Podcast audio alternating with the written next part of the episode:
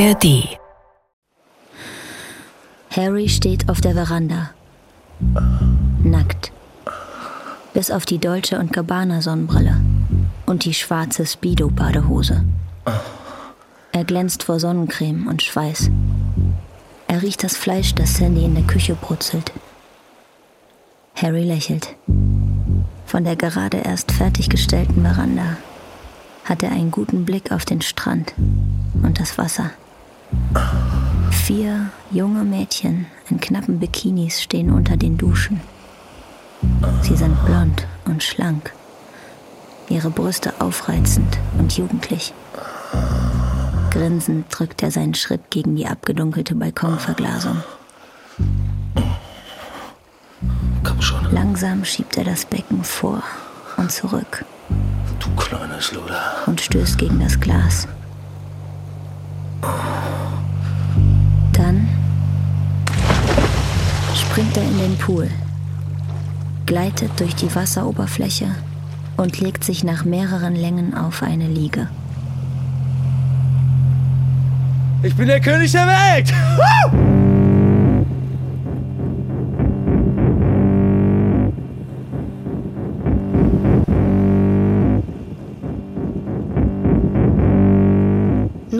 Ohrfeige. Hörspiel nach dem gleichnamigen Roman von Christos Tsiolkas. Bearbeitung und Regie Elisabeth Weilmann. Kapitel 3 Harry.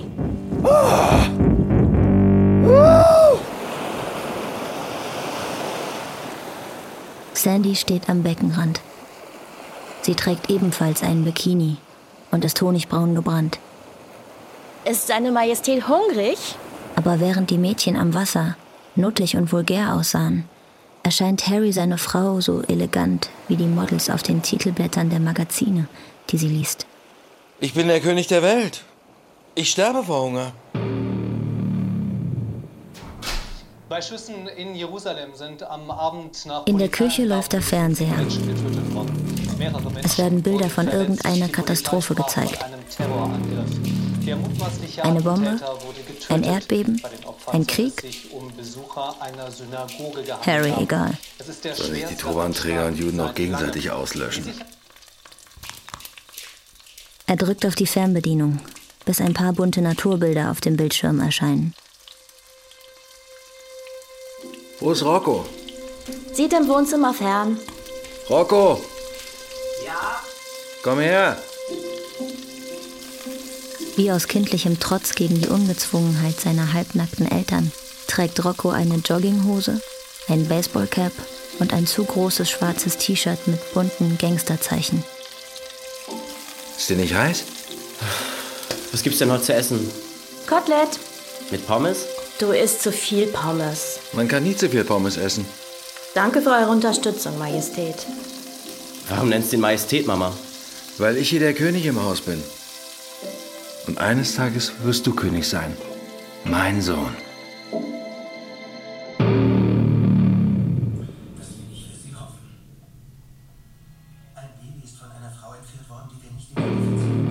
Hast du den Anwalt angerufen? Hast du? Mache ich morgen. Ich rufe ihn morgen an. Ich verspreche es. Kann ich jetzt wieder einschalten? Ja?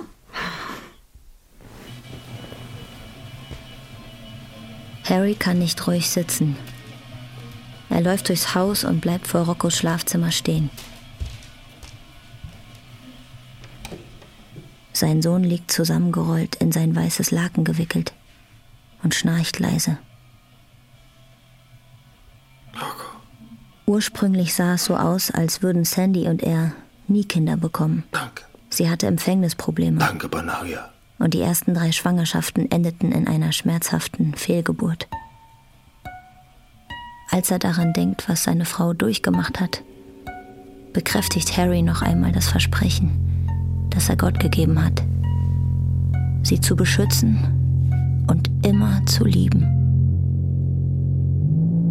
Und als er seinen schlafenden Sohn nochmals anblickt, ist er dankbar für das Zuhause und die Familie, die sie zusammen gegründet haben. Diese Schlampe will das alles kaputt machen. Harry denkt an das Grillfest seines Cousins. Und er weiß nicht, wen er mehr hassen soll. Sie, Du Mistkerl, diese hysterische Mutter, was hast du getan? ihn, Du dreckiger Mistkerl! den betrunkenen, verweichlichten Vater, der mit allem überfordert war. Oder es? Das kleine Mistvieh, dem ich eine Ohrfeige verpasst habe, weil es sich nicht benehmen konnte. Ich wünsche, sie wären tot. Alle drei.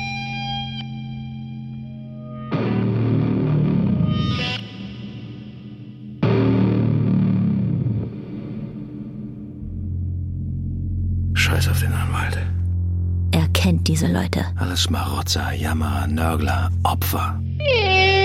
Das sind die Kunden, die jedes Mal rumdrucksen und möglichst wenig Geld ausgeben wollen. Und wenn es ans Zahlen geht, haben sie keinen Cent auf dem Konto. Diesen Abschaum sollte man von Geburt an sterilisieren. Ich hätte den Jungen nicht ohrfeigen sollen. Ich hätte ihm den Schläger abnehmen und dem kleinen Scheißer den Schädel damit einschlagen sollen. Zum ersten Mal, seit Sandy den Anwalt zur Sprache gebracht hat, wird Harry ruhig. Er nimmt einen Schluck Bier und geht zurück ins Wohnzimmer.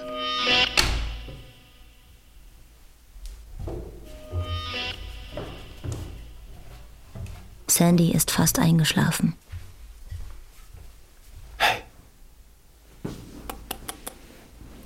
Schlafenszeit, mein Schatz.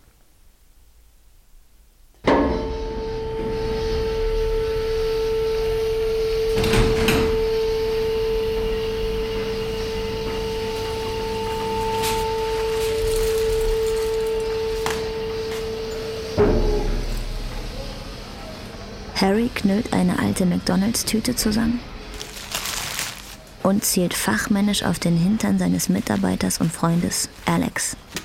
Hey! Was soll das? Man zieh die Hose hoch, du Ochse. Wir wischen deinen fetten behaarten Arsch sehen. Zu groß. Zu komplexen Sätzen ist Alex nicht fähig.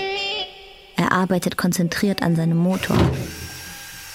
Du bist fett, Mann. Du musst abnehmen. Deine überschüssigen Kilos sind nicht gut für deine Gesundheit. Hast recht. Alex kommt unter der Motorhaube hervor. Was machst du eigentlich so früh hier? Ich will einen Blick in die Unterlagen werfen. Gibt's ein Problem? Ja? Ich glaube, es gibt ein Problem. Manchmal, wenn die Anforderungen des Alltags überhand nehmen, wünscht Harry sich das einfache Leben eines Handwerkers zurück. Anders als Alex war er nie besessen von Autos, hat aber immer mit leidenschaftlicher Neugier versucht zu verstehen, warum etwas nicht funktioniert. Seine Mutter, Gott hab sie selig, hatte ständig Angst, dass ihr geliebter einziger Sohn an einem Stromschlag sterben könnte, wenn er an kaputten Toastern, leeren Batterien und fehlerhaftem Elektrospielzeug herumbastelte. Tu doch was, schrie sie dann ihren Mann an. Sag ihm, dass er aufhören soll. Er bringt sich noch um. Seine Eltern wechselten manchmal wochenlang nur die nötigsten Worte. Harry lernte diese Phasen des Schweigens schon früh zu schätzen. Was er nicht ertrug, waren die Momente, wenn dieses Schweigen vom Hass zerrissen wurde. Meistens war es seine Mutter, die damit anfing. Du bist ein Tier, rief sie plötzlich beim Essen. Ein Vergewaltiger. Sein Vater aß schweigend weiter. Du weißt nicht, wie dein Vater wirklich ist. Du weißt nichts von seinen Huren, seinen Sünden gegen Gott und die Natur. Harry wartete nur darauf, dass sein Vater aufstand und ihr eine runterhaute.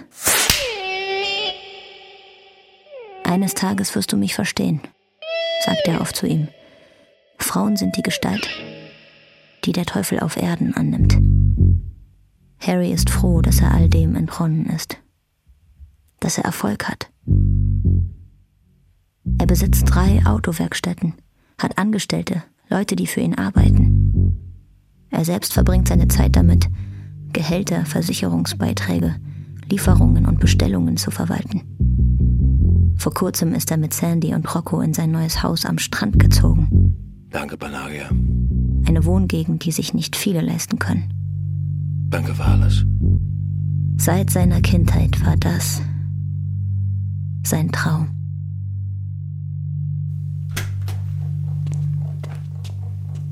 Hi, Boss. Die Uhr muss mal sauber gemacht werden. Genau genommen muss das ganze Büro mal sauber gemacht werden.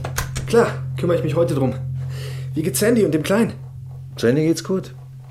Dem Jungen auch. Was führt dich her? Ich bin hier, um die Bücher durchzugehen. Gibt's Probleme? Allerdings. Ich habe ein Problem. Aha. Mein Problem bist du. Ich weiß nicht, wovon du sprichst, wirklich nicht. Setz dich. Um wie viel genau du mich beschissen hast, finde ich wahrscheinlich sowieso nicht raus. Aber vielleicht bist du so nett und nennst mir eine ungefähre Zahl? Okay, okay. Ich hab Scheiße gebaut, aber ich. Ich zahl alles zurück, Harry. Ich schwöre. Wärst du so nett und nennst mir eine Zahl? Ich hab keine Ahnung. Welche Größenordnung? 20.000? Mal zwei nehme ich an. Du schuldest mir 40 Riesen. Ich hab das Geld nicht. Wo ist es geblieben? Ich weiß es nicht. Ich weiß nicht, wo es geblieben ist. Con ist ein dreckiger Schwächling. Harry weiß das. Aber er tut ihm auch leid. Ein bisschen jedenfalls. Hör zu, du dreckiger Schwächling. Von jetzt an behalte ich jede Woche ein Drittel deines Gehaltes ein und berechne dir Zinsen auf eine Summe von 40.000. Abgemacht? Ja. Und Con, solltest du es wagen, abzuhauen oder mir nochmal mit so einer Nummer zu kommen, gehe ich direkt zu den Bullen. Hast du verstanden? Danke, Harry. Verpiss dich und mach dich an die Arbeit. Ich gebe dir erst wieder die Hand, wenn du wieder ein Mann bist. Klar, Boss. Und jetzt lass mich arbeiten. Okay.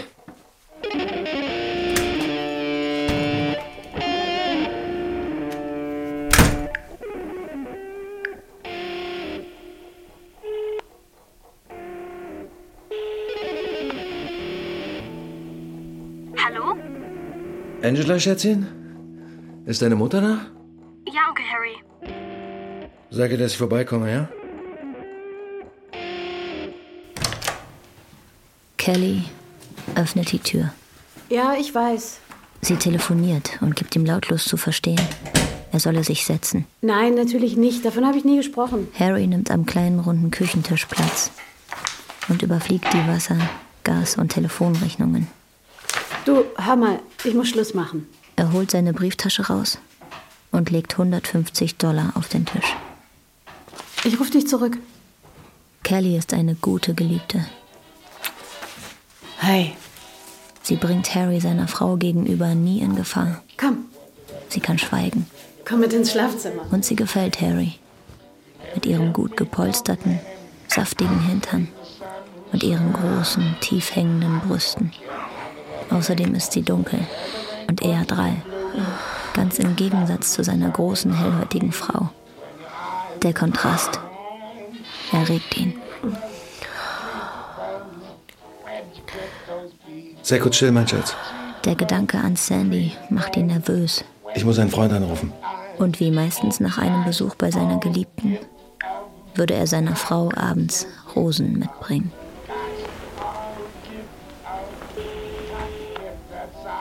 Harry, na? Alles fit im Schritt? Du kannst ja mal nachgucken. Was gibt's denn? Ich brauche einen Termin bei dir. Okay, was machst du denn morgen mittags? Ganz einfach. Mit dir essen gehen. Harry bestellt gegrillte Kalamari. Er würde es nachmittags nicht zum Sport schaffen. Andrew muss sich über so etwas offensichtlich keine Gedanken machen. Er bestellt einen Burger mit Pommes und eine Flasche Wein. Harry erzählt seinem Freund, was passiert ist. Dass er einen vierjährigen Jungen geohrfeigt hat. Dass er deshalb verklagt wird. Dass er ihn braucht. Hm. Ich kümmere mich drum. Hm. Du bist nicht wegen Körperverletzung vorbestraft. Du bist ein guter Vater, ein guter Ehemann und ein guter Geschäftsmann. Aber man wird dich nicht hängen, nur weil du irgendeinem Rotzlöffel, der es nicht anders verdient hat, eine geknallt hast. Soll ich das vor Gericht genauso sagen? Nein, natürlich nicht. Du wirst zerknirscht gucken. Ja? Reuevoll. Du wirst aussehen wie ein liebevoller Ehemann und Vater. Also was du ja schließlich auch bist. Und das Reden, das überlässt du mir. Und wenn wir Glück haben, erscheint dieser Versager von Vater betrunken. Hm? Mach dir keine Sorgen. Es wird schon. Cindy will wissen, wann. Bah, es dauert noch Monate. Ich brauche einen Termin. Der wird uns wahrscheinlich irgendwann diesen Monat mitgeteilt. Warum denn die Eile? Ich will es einfach hinter mir haben. Ich wünschte, dieser verdammte Mist wäre längst vorbei. Ach, das ist doch Quatsch, ist doch alles nicht so wild, Mann. Das kann dir schon passieren. Du hast gesagt, ich könnte verurteilt werden. Das wäre dann zum zweiten Mal. Jetzt halt die Klappe, Apostolo. Ja, du warst mit 16 in eine Schlägerei verwickelt, na und? Kein Richter wird dich deswegen verurteilen. Du hast dieses verzogene Bürschchen geohrfeigt, weil er dein Kind bedroht hat. Okay, also vielleicht werden sie versuchen, das aufzubauschen, aber damit kommen sie nicht weit. Eine Anklage wegen Körperverletzung kriegen die nicht durch. Im schlimmsten Fall bekommst du eine Verwarnung, weil du äh, eine Feministen-Nazi-Richterin oder ein durchgeknalltes Ex-Opfer hast, die in allem Missbrauch sehen. Aber selbst dann, ja, was du getan hast, ist gar nichts. Hast du mich verstanden? Nichts. Nada. Null. Okay. Weißt du, womit der Richter vor dir zu tun haben wird, Harry? Das kann ich dir sagen. Vor dir wird er es mit einem Zweijährigen zu tun haben, dem irgendein abgefuckter Junkie den Schädel zertrümmert hat. Als er ihn seiner 16-jährigen Junkie-Mutter abgenommen und gegen die Wand geknallt hat, weil er am Morgen das Geld für den nächsten Schuss nicht zusammenbekommen hat. Oder, oder mit einem perversen Schwein, das seine fünfjährige Tochter vergewaltigt hat. Ja, das, das ist die verdammte Realität. Es kommt alles in Ordnung. Weißt du, du, Sandy, Rocco, ihr seid alle vollkommen normal. Braucht euch keine Sorgen zu machen. Also, jetzt. Was zum Teufel ist wirklich bei dir los? Wovon redest du? Ja, worum geht's in Wirklichkeit? Also wegen so einer Kleinigkeit, da treffen wir uns doch nicht extra. Sandy hat Angst, dass das Fernsehen davon mitbekommt. Einen lächerlichen Moment lang denkt Harry, er müsse weinen. Er greift nach seinen Zigaretten, zündet sich eine an und nimmt einen tiefen Zug. Er ist erleichtert. Es fühlt sich gut an, einem Freund seine Sorgen zu beichten. Sandys Angst hat ihn angesteckt. Alles, was sie sich aufgebaut hatten, könnte in den Schmutz gezogen und zerstört werden, weil dieser Widerling alles verdrehen würde, was seinem Kind angeblich angetan wurde, nur um Harry am Ende als Monster dastehen zu lassen. Genau dieses Gefühl hatte er, als am Morgen nach dem Grillfest die Polizei bei ihm war, um ihn und Sandy zu vernehmen. Vor allem bei der Polizistin. Sie war blond, gut aussehend. Und sie verachtete ihn. Das war offensichtlich. Er hat versucht, höflich zu sein, hat seinen ganzen Charme aufgeboten. Ohne Erfolg. Sie hat Sandy getrennt befragt und ihn mit ihrem männlichen Kollegen allein gelassen. Auch er war unfreundlich und jung, gerade mal den Polizeiwindeln entwachsen. Sie haben also ein Kind verprügelt, hat er mit einem fiesen Grinsen gefragt, als wäre Harry ein Perverser. Machen Sie das öfter? Und Sandy erzählte ihm später, dass die Frau sie dazu bringen wollte, auszusagen, er sei jähzornig und würde auch sie und Rocco schlagen. Diese Geschichte kommt auf keinen Fall in die Nachrichten. Ach ja? Warum sollte sie? Weil dieser Versager, Gary, Hugos Vater, Sandy am Telefon gesagt hat, er wollte damit zu berühmten Fernsehshows gehen.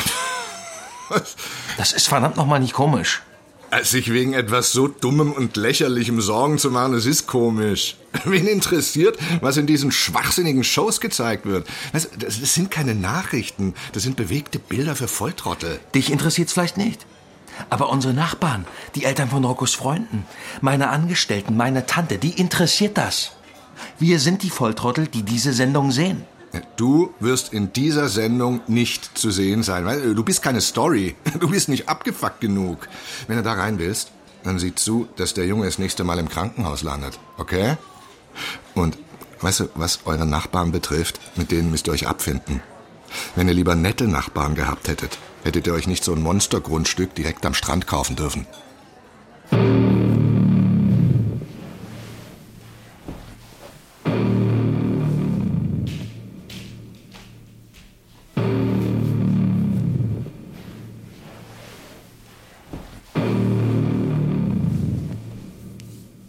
Wär's mit einer Massage? Sandys Fürsorglichkeit, ihre Sensibilität und ihre Zuneigung vertreiben Harrys Kopfschmerzen. Er nimmt sie in die Arme. Was ist los? Nichts. Ich bin nur müde.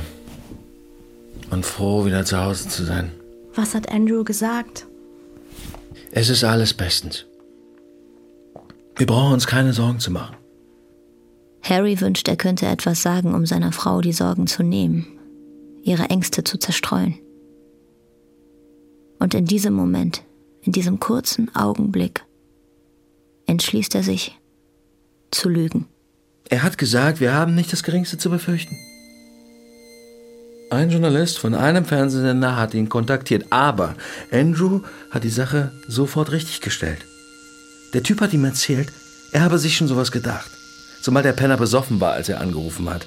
Er hat die Sekretärin beschimpft und alle anderen, mit denen er geredet hat. Niemand will dieses Arschloch ernst nehmen. Niemand. Dann geht er eben woanders hin. Die Leute werden überall gleich reagieren. Kapierst du denn das nicht, Sandy? Der Typ ist ein Loser. Das weiß man nie. Irgendjemand wird ihm schon zuhören. Irgendjemand wird die Story riechen. Welche Story, Sandy? Welche Story denn bitte? Ich habe einem Kind eine Ohrfeige gegeben. Na und? Das ist alles. Niemand interessiert das. Ich werde nicht zulassen, dass dieses Schwein dir wehtut. Um mich geht es doch gar nicht. Ich mache mir Sorgen um dich. Ist ja gut, ist ja gut. Es wird alles gut. Es wird alles gut. Harry streicht ihr über den Rücken. Und als er merkt, wie sie sich zu strecken beginnt, fährt er mit seiner Hand zwischen ihre Beine. Während er sie packt, stöhnt er auf und denkt dabei doch an niemand anderes als an seine geliebte Kelly, bei der er noch wenige Stunden zuvor war.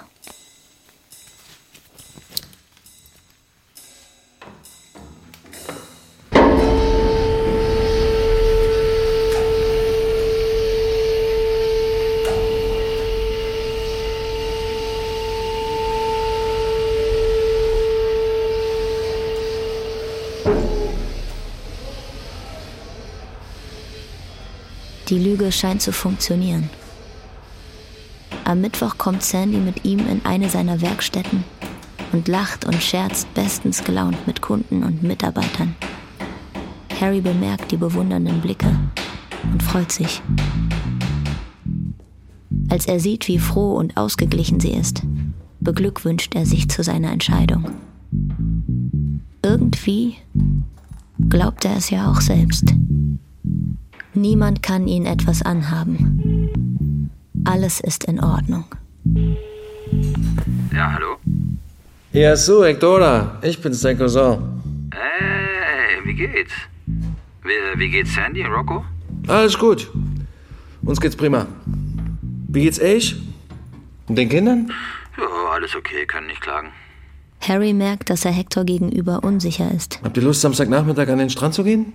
Er weiß zwar, dass sein Cousin auf seiner Seite steht, aber er hat immer noch den missbilligenden Gesichtsausdruck seiner Frau vor Augen.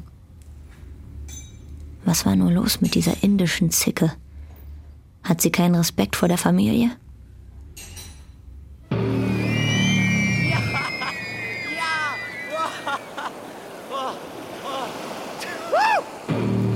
Kreischend jagen die Kinder ins Wasser. Harry ist stolz auf seinen Sohn. Rocco stürzt sich, ohne zu zögern, in die kleinen tänzelnden Wellen.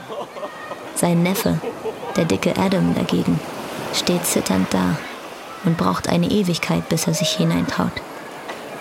Selbst seine kleine Schwester Melissa ist vor ihm im Wasser.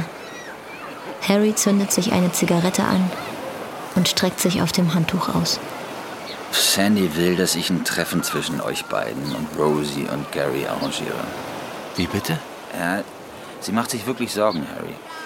Dieser Gary ist ein echtes Arschloch. Lässt sich einfach nicht zur Vernunft bringen. Was hat sie noch gesagt? Ja, sie macht sich Sorgen um dich. Sie glaubt, dass die Situation dich überfordert. Sie sagt, du seist die ganze Zeit wütend. Das hat sie gesagt? Sie täuscht sich. Ich komme schon damit klar. Sie ist es, die komplett fertig ist. Sie kann an nichts anderes mehr denken. Dich wegen Körperverletzung anzuzeigen, das ist totaler Blödsinn. Gary braucht immer ein Drama in seinem Leben. So ist er eben. Und Rosie ist unschuldig? In diesem Fall ist niemand unschuldig. Du meinst mich? Du hättest ihn nicht ohrfeigen sollen. Scheiße, Hector, was soll das? Dieser kleine Mistkerl hat es nicht anders verdient. Ich habe meinen Sohn verteidigt. Ich habe ihn beschützt. Väter machen sowas. Harry würde am liebsten weinen. Du hättest ihn nicht schlagen dürfen. Wenn er doch nur die Zeit zurückdrehen und alles ungeschehen machen könnte. Dieses verdammte Scheißkind. Ich wünschte, der Junge wäre tot. Die warme Sonne scheint ihm in den Nacken. Er hört Rocco lachen. Er holt ihn wieder zurück auf den Boden. Wie immer. Alles klar. Du hast recht. Ich entschuldige mich bei Ihnen. Kannst du das arrangieren? Ja, klar. Aber es wird eh nichts bringen. Ich lasse es drauf ankommen. Sandy zuliebe. Aber sie kommt nicht mit. Ich will nicht, dass sie in die Sache mit reingezogen wird. Also, arrangierst du das für mich? Gut.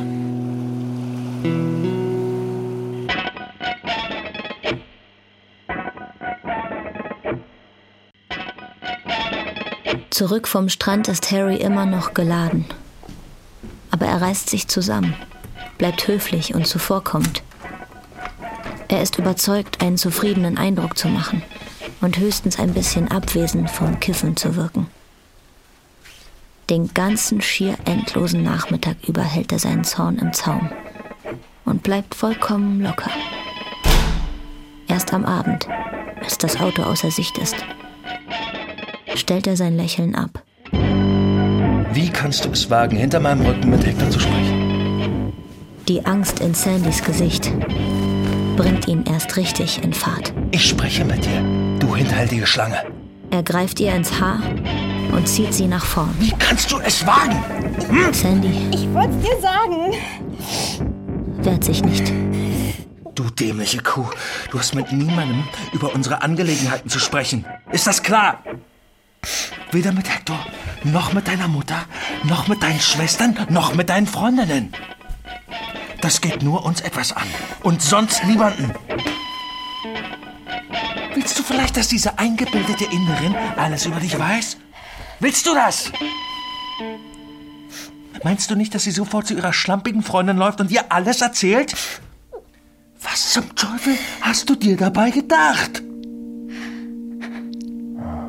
Sandy ist wie versteinert und zittert. Wie ein verängstigtes Tier. Als er ihren Blick sieht, wird ihm bewusst, dass er sie enttäuscht hat. Sie würde sie nie vergessen. Seine Gewalttätigkeit. Er könnte sie schlagen, so wie sein Vater es getan hätte, um zu sehen, wie weit er gehen kann. Es tut mir leid, Harry.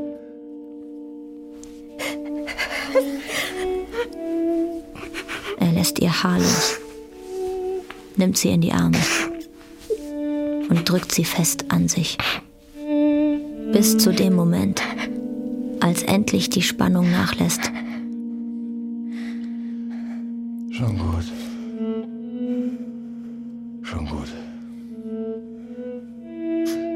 Spreche mit diesem Scheißkerl. Hector soll mich mitnehmen. Zu ihm und zu diesem Miststück. Scheiße! Scheiße.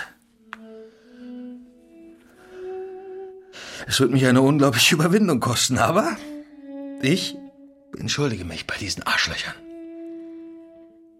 Wirklich, Schatz? Sprich es.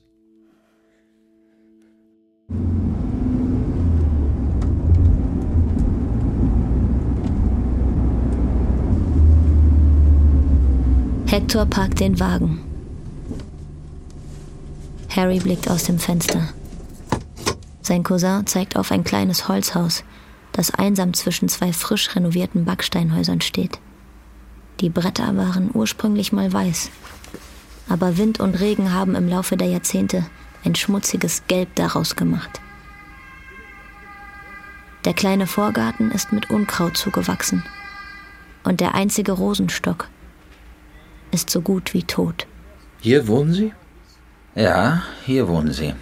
Das war ja klar, denkt Harry. Diese Arschgesichter haben nicht mal so viel Stolz, ihr eigenes Zuhause in Ordnung zu halten. An ihrer Stelle würde er sich schämen. Gehört Ihnen das? Äh, sie haben es gemietet. Komm, bringen wir es hinter uns. Okay.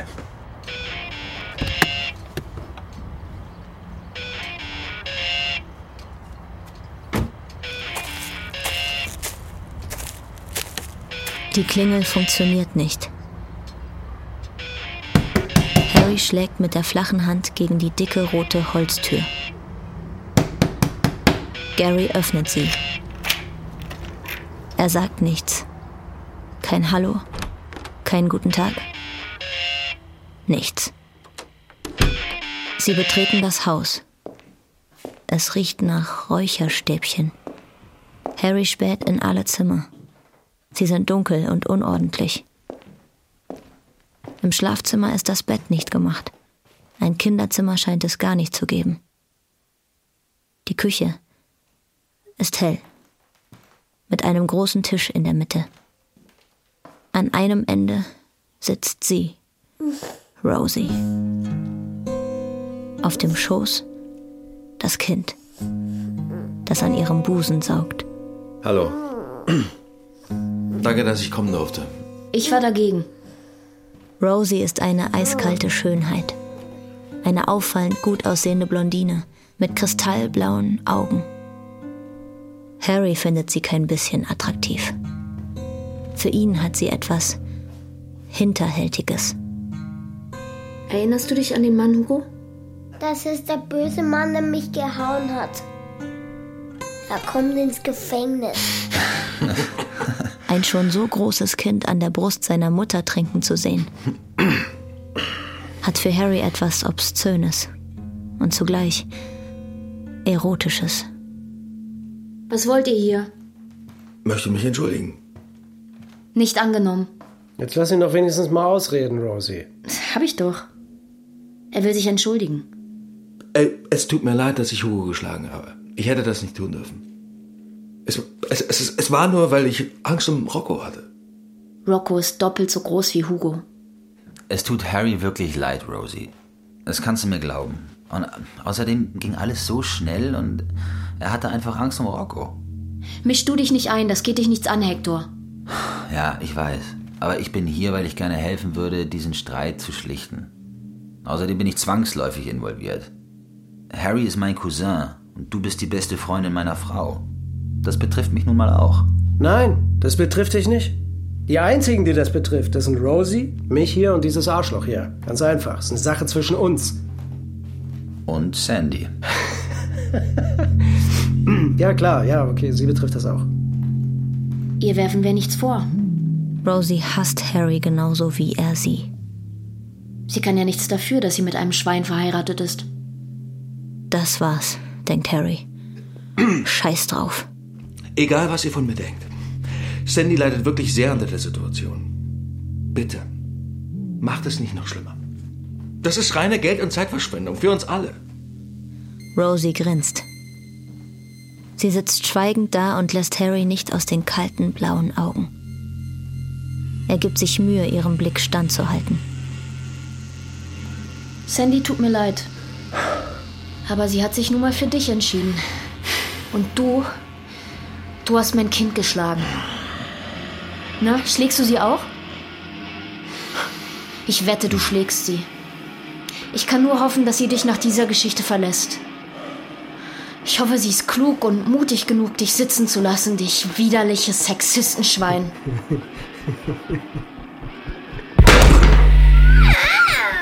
Der Stuhl knallt mit einer Lautstärke gegen die Wand, dass Hugo anfängt zu weinen. Gary? Ruf die Polizei. Dieses Miststück. Sie hat ihn in eine Falle gelockt.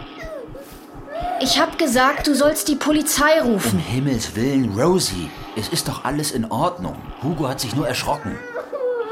Er bedroht uns. Er macht unsere Sachen kaputt. Er hat Hugo Angst eingejagt. Ruf endlich die Polizei, verdammt nochmal! Gary steht schwankend da und sieht verwirrt von seiner Frau zu Harry. Soll ich wirklich die Polizei rufen? Was für ein elender Schlappschwanz. Harry nimmt seine Jacke und geht in aller Ruhe durch den Flur. Harry! Ich werde jetzt die Polizei rufen. Ich mach das. Ich ruf jetzt die Polizei. Ruf die Bullen! Los, ruf die Bullen! Harry tritt die Eingangstür auf. Du verficktes Miststück. Er zündet sich eine Zigarette an und wartet am Wagen auf Hector. Ich will nicht, dass im Auto geraucht wird. Es war eine verfickt blöde Idee, mit diesen Pennern reden zu wollen.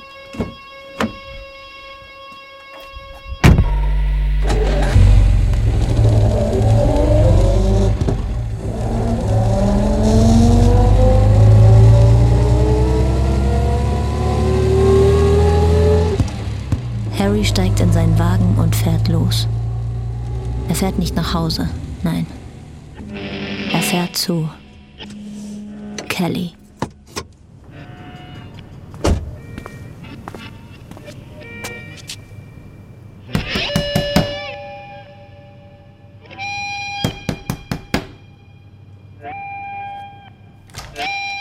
Baby, was ist los?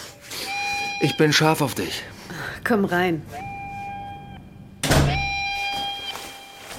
Kelly ist so gut. Sie stellt keine Fragen und verlangt nichts von ihm. Warum können nicht alle Frauen so sein wie sie? Im Schlafzimmer rollt Harry einen 20-Dollar-Schein zusammen und gönnt sich zwei Lines. Das Kokain ist gut. Er wird langsam wieder klar im Kopf. Er kickt seine Schuhe weg und lässt sich rückwärts aufs Bett fallen. Komm her zu mir, Baby, komm. Er schließt die Augen und spürt ihre Hände überall auf seinem Körper. Unter dem Hemd streichen sie über seinen Bauch, seine Brust, während sie zärtlich an seinem Hals saugt. Er stellt sich Rosies Gesicht vor. Die hervorstehenden Wangenknochen, die undurchschaubaren blassen Augen. Kellys Zunge dringt fordernd in seinen Mund. Er öffnet die Augen. Sie hebt den Kopf und sieht ihn an. Was ist los? Plötzlich kommt sie ihm hässlich vor. Bin ich in Stimmung? Sie ist so dunkel, Das müssen die Drogen sein. so ganz anders als Rosie. Okay. Harry holt 200 Dollar aus seinem Portemonnaie. Kelly starrt auf das Geld. Harry, ich bin keine Hure. Sie nimmt einen 50er. Das ist fürs Koks. Ich gehe jetzt. Bis bald, mein schöner Mann. Bis bald, meine kleine Ruhe.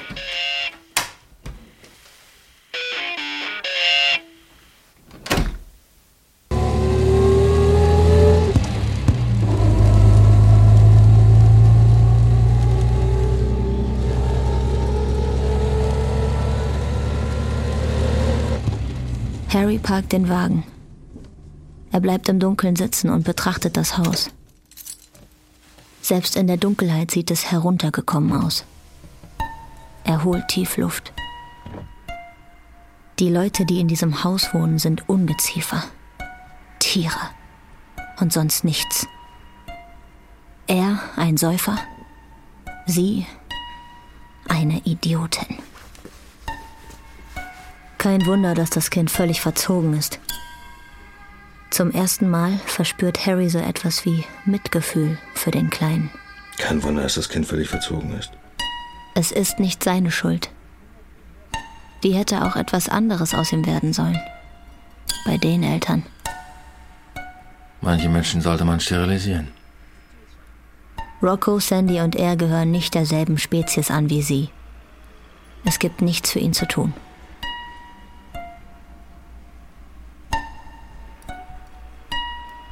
Die Zukunft würde seine Rache einfordern.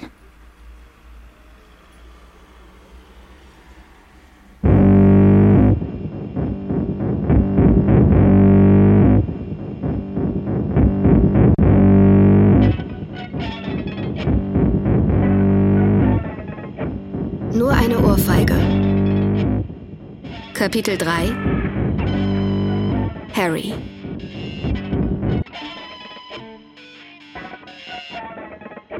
Wir haben noch einen Podcast-Tipp für euch im Philosophie-Podcast T mit Warum von NDR Kultur gehen Schauspielerin Denise Mbaye und Investigativjournalist Sebastian Friedrich bei einem Becher Tee der großen Frage nach dem Warum auf die Spur.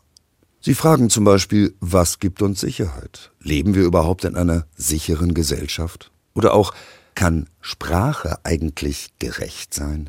Für Sebastian ist die Frage nach dem Warum sein Antrieb als Journalist. Warum ist etwas ungerecht? Warum lügt jemand? Warum vertuscht jemand etwas? Und Denise fragt sich als Schauspielerin, wenn sie sich auf eine neue Rolle vorbereitet, warum handelt die Figur so? Was fürchtet sie? Was freut sie? Warum ist sie, wie sie ist? T mit Warum. Den Philosophie-Podcast von NDR Kultur findet ihr in der ARD Audiothek. Der Podcast ist auch in den Show Notes verlinkt.